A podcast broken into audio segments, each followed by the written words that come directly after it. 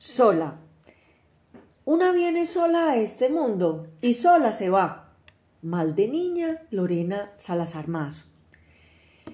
Antes del atardecer, ella logra salir del baño y de la habitación, medio siglo para cortar el cordón umbilical. Usó las tijeras de jardinería recién desinfectadas con el alcohol en spray de la cocina. Sus botas machita la acompañan por el camino monte arriba. Se escucha el crujir de las hojas secas al pisar la mantilla de bosque. Mira el sol naranja comerse la tierra. Entra por la puerta color limón Tahití. Está ahí. Respira.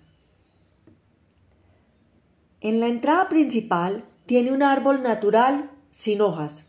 Es un pino que ahora es un cuasi chamizo y está en una base de tronco de madera. Las luces aún están en la bolsa esperando brillar pronto. Esta es su nueva casa.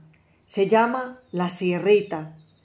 Recuerda que un ex le dijo una vez, una Navidad, Oiga, ¿Pa' que compra un árbol verde de plástico? Y siguió la retaíla, que en su país natal se cortan los pinos al natural y se les ponen velas de verdad que no botan esperma. Que igual por si las moscas se acostumbraba a poner un balde con agua lluvia para apagar un posible incendio. Y la meta, la lameta, y siguió con un sonido de la boca como si se hubiera desinflado la llanta de un camión. Ella no dijo ni mu. Él le decía con los ojos calla.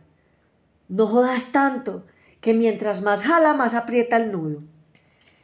La escoba de esta época con cerdas plásticas y pequeñas, color fucsia, reposa en la columna entre la cocina y el lavadero.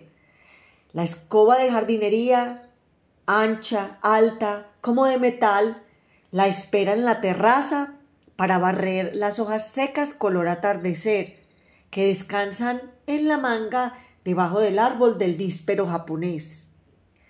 También ve una carreta verde y sigue la carreta, un nuevo amanecer.